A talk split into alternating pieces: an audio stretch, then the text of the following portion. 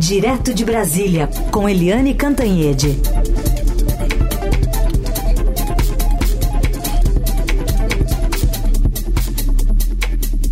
Bom dia, Eli, tudo bem?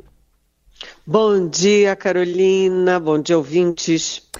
Diretor da Agência Brasileira de Inteligência durante o governo Bolsonaro e homem de confiança né, do ex-presidente, o deputado Alexandre Ramagem, foi um dos principais alvos da operação da Polícia Federal ontem contra suspeitos de envolvimento em uma operação de espionagem ilegal dentro do órgão. Os policiais fizeram buscas na residência e no gabinete do parlamentar, encontrando celular e computador que pertenciam à ABIN. Sete agentes da própria PF foram afastados porque teriam integrado o esquema de espionagem. O ministro Alexandre de Moraes, que retirou ontem o sigilo da decisão que autorizou a operação, nela diz que Ramagem usou o órgão para fazer espionagem ilegal a favor da família do ex-presidente Bolsonaro também. A BIM teria usado sem autorização um software de geolocalização para monitorar celulares e adversários de adversários do governo e de ministros do Supremo Tribunal Federal, dentre eles Gilmar Mendes e Alexandre de Moraes. Também estariam na mira alguns desafetos do ex-presidente. Eliane, como é que se dá a partir de agora essa relação entre PF e a BIM? Mas, primeiramente, é, um saldo dessa operação de ontem com um ex-aliado muito forte do clã. Pois é, uh, Carolina, essa operação da PF, ela não é uma operação isolada. Ao contrário, é apenas parte de toda aquela história da construção de um golpe de Estado durante o governo Bolsonaro. Né? A gente sempre falava e havia todos os indícios e provas de que o Bolsonaro fazia uma intervenção política nos órgãos de investigações. E o Bolsonaro ocupou a ABIN para usar dentro desse processo de golpe. Porque cá para nós, a Polícia Federal, Supremo, enfim, é, todo mundo sabe que o Alexandre Ramagem não fazia esse tipo de coisa é, em favor dele próprio e da cabeça dele. Ele estava cumprindo ordens superiores. O superior é, hierárquico dele imediato era o general Augusto Heleno, chefe do GSI, Gabinete de Segurança Institucional. E o chefe dos dois era o presidente da República, Jair Bolsonaro. Ou seja, a Ramagem não fazia aquelas coisas da cabeça dele, mas sim amando dos chefes. É, e o que, que eram aquelas coisas todas? É que eles tinham um aparelho, né, um aparelho inclusive israelense, com capacidade de identificar onde estavam os celulares das pessoas. Então, por exemplo, é, eu vou dar um exemplo bem, bem objetivo. É, naquele velho dia, um dia histórico em que Jair Bolsonaro é, fez discurso golpista, numa manifestação golpista que pedia o fechamento do Supremo, o fechamento do Congresso é, e a volta da ditadura militar. Com o quartel-general do Exército ao fundo, isso foi no dia 19 de abril de 2020, né, no segundo ano do governo. É, naquele dia, o, era um domingo e estavam confraternizando, né, as famílias confraternizando na casa, na residência oficial da presidência da Câmara. O então presidente, Rodrigo Maia, com a mulher dele, o Gilmar Mendes, com a mulher dele, depois chegou o Raul Jungmann, que foi ministro da Defesa e depois é, ministro é, da Segurança Pública no governo Temer, né? É, e eles estavam confraternizando na residência oficial. E o Jair Bolsonaro é, falou publicamente que eles estavam é, fazendo uma conspiração na casa da residência, que aquilo era uma conspiração, era um golpe de Estado, uma tentativa de golpe de Estado contra o governo dele. Como é que o Bolsonaro sabia que os três estavam reunidos na casa do Rodrigo Maia. né, naquele momento acendeu a luz amarela para o Alexandre de Moraes, que é um homem da inteligência, foi secretário de Segurança Pública de São Paulo, dizendo: estamos sendo monitorados. E foi exatamente, é, foi exatamente isso. E quando o Bolsonaro fala é, naquela reunião fatídica, reunião ministerial dele, que vai intervir na Polícia Federal, ele diz: Pois é, porque o meu sistema de inteligência particular funciona muito bem. O que, que, era o sistema de inteligência particular do Bolsonaro? Não era particular coisa nenhuma, era um sistema do Estado brasileiro que ele usava a favor dele e dos seus propósitos. Né? Quando é, o Bolsonaro indicou o Ramagem, Alexandre Ramagem, delegado de carreira da Polícia Federal e agora deputado federal, para a Polícia Federal, diretor-geral da Polícia Federal, o Alexandre. É, o Alexandre. É, do. Não, não. O Alexandre. São três, Xandão, agora são três, né? O Alexandre de Moraes, o, é, o Ramagem, qual é o outro? Silveira. Mas, é o Alexandre Silveira também, que tem a ver com, com as... Mas, enfim, o Alexandre de Moraes, o Xandão, negou e aquilo foi muito polêmico na época, os juristas dizendo que ele não podia, podia, e ficou uma grande, um grande debate. E ontem no Supremo havia ali uma comemoração. Por quê? Porque ficou confirmado que o Alexandre de Moraes, o Xandão, estava coberto de razão. O Bolsonaro estava botando ramagem na Polícia Federal para fazer esse tipo de jogo sujo, ou seja, é, monitorar os adversários e proteger os filhos e os aliados. E aí, Carolina, é, é uma coisa assim: se já houve esse estrago na BIM, imagina o ramagem na Polícia Federal, porque a Polícia Federal é uma tem função executiva né, de monitorar mesmo, de fazer campana, enfim, de prender. Imagina o ramagem lá.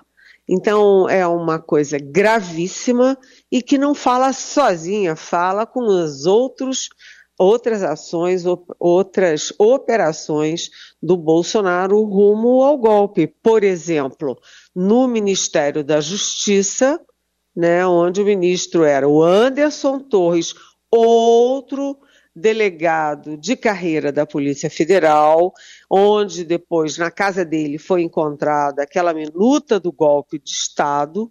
Pois é, aquele Ministério da Justiça do Anderson Torres tinha uma lista de 579 desafetos do Bolsonaro, né, aquele pessoal antifascista, né, listando um por um, um por um.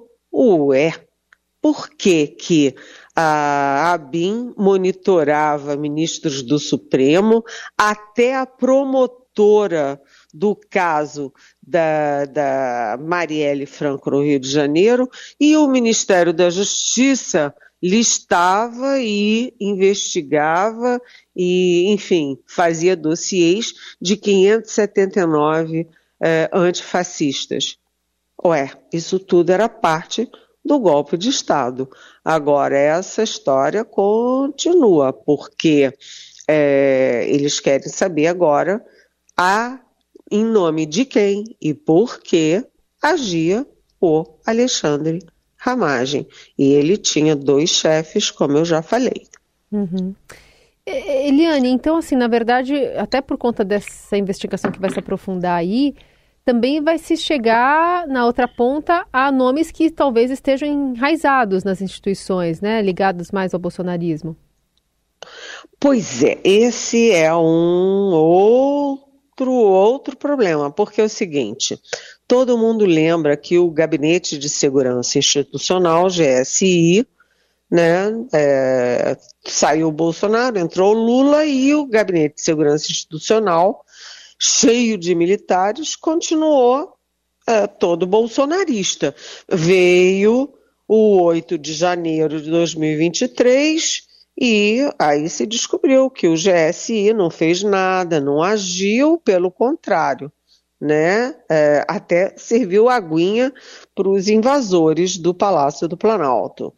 E uh, só quando Ricardo Capelli assumiu por 14 dias a chefia do, do GSI é que demitiram os 87 oficiais militares que estavam lá dentro né, do GSI, todo contaminado. Ou seja, o GSI só foi descombinado, de, é, descontaminado depois do leite derramado. E uh, na Polícia Federal, o atual diretor-geral, que aliás foi confirmado essa semana no cargo, mesmo com a mudança de ministro da Justiça, o, o Andrei Passos, ele simplesmente foi tirando um a um os superintendentes regionais, os diretores, os cargos chaves, ele foi tirando um a um e limpou o limpou o, a Polícia Federal, mas a ABIN não. A ABIN continuou como estava. E agora há um mal-estar entre a Polícia Federal e a ABIN, porque a Polícia Federal acusa a ABIN, né, já na gestão Lula, de ter fechado os olhos e ter atrapalhado as investigações sobre o Alexandre Ramagem e sobre o uso de aparelhos é, clandestinos, que é, proibidos pela Constituição para perseguir, é, enfim, adversários ou,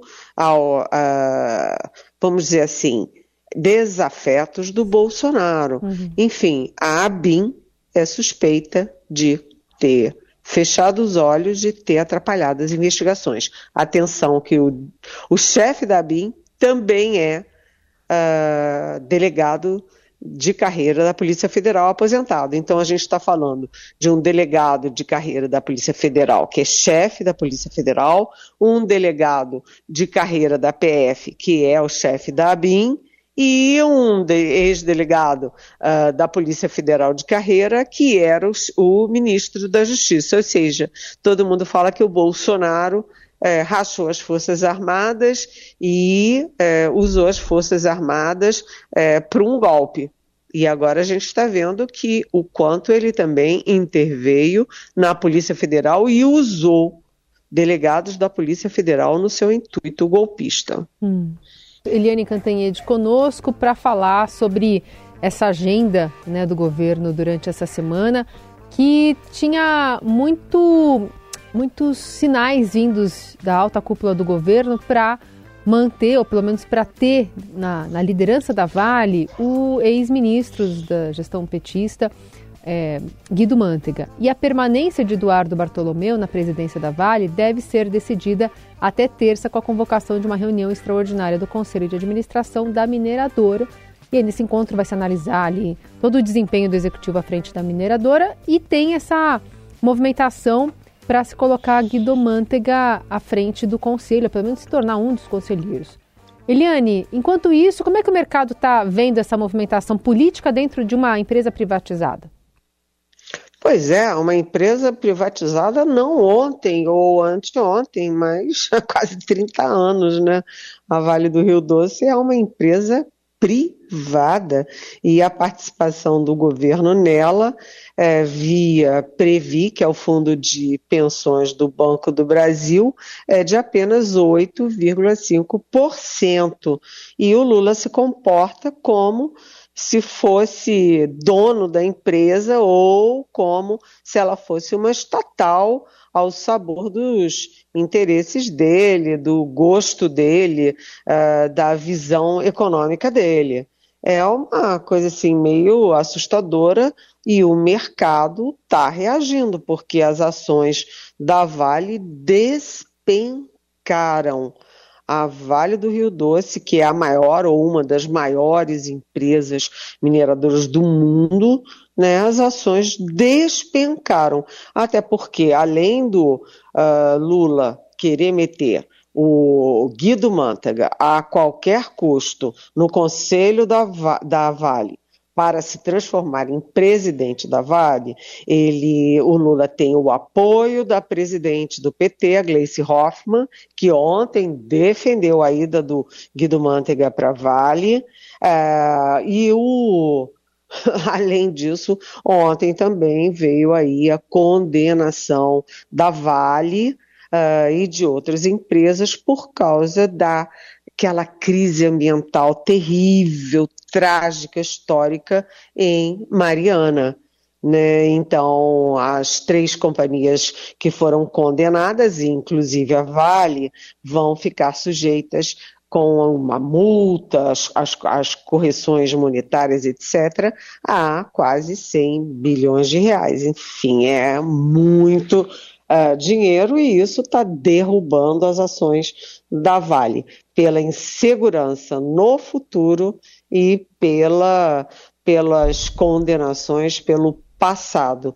O Guido Mantega, é, ele, enfim, foi ministro da Economia na era Dilma Rousseff, que foi teve o um impeachment por causa das pedaladas fiscais promovidas pelo Ministério da Economia e que uh, foi o governo que deixou dois anos de recessão.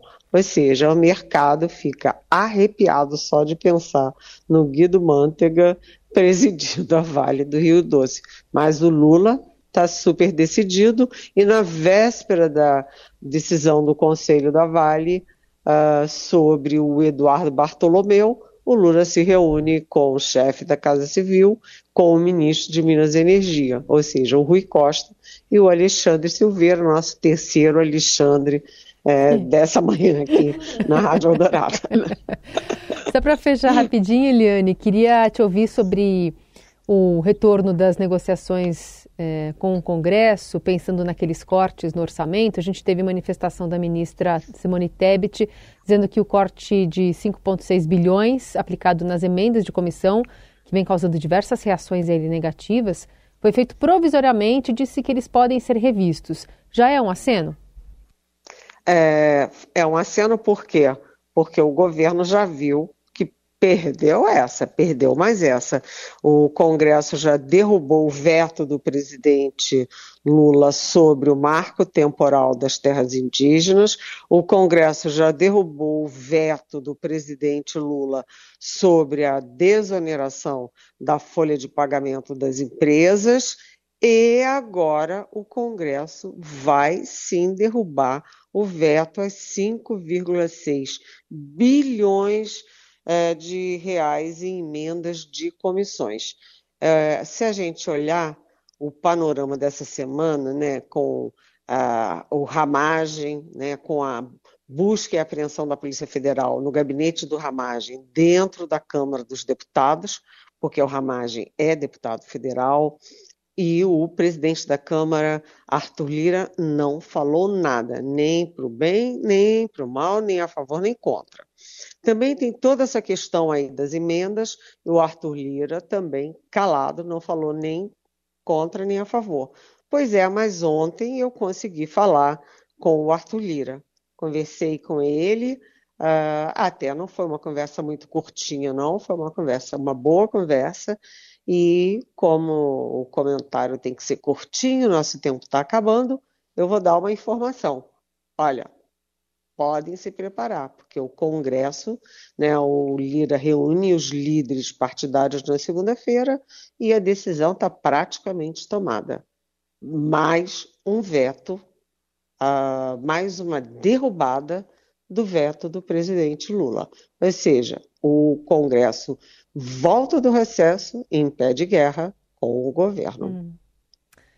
Seguiremos acompanhando. Eliane Cantanhede está de volta na segunda-feira, que é o Jornal Dourado. Ele, bom fim de semana para você. Bom fim de semana. Beijão.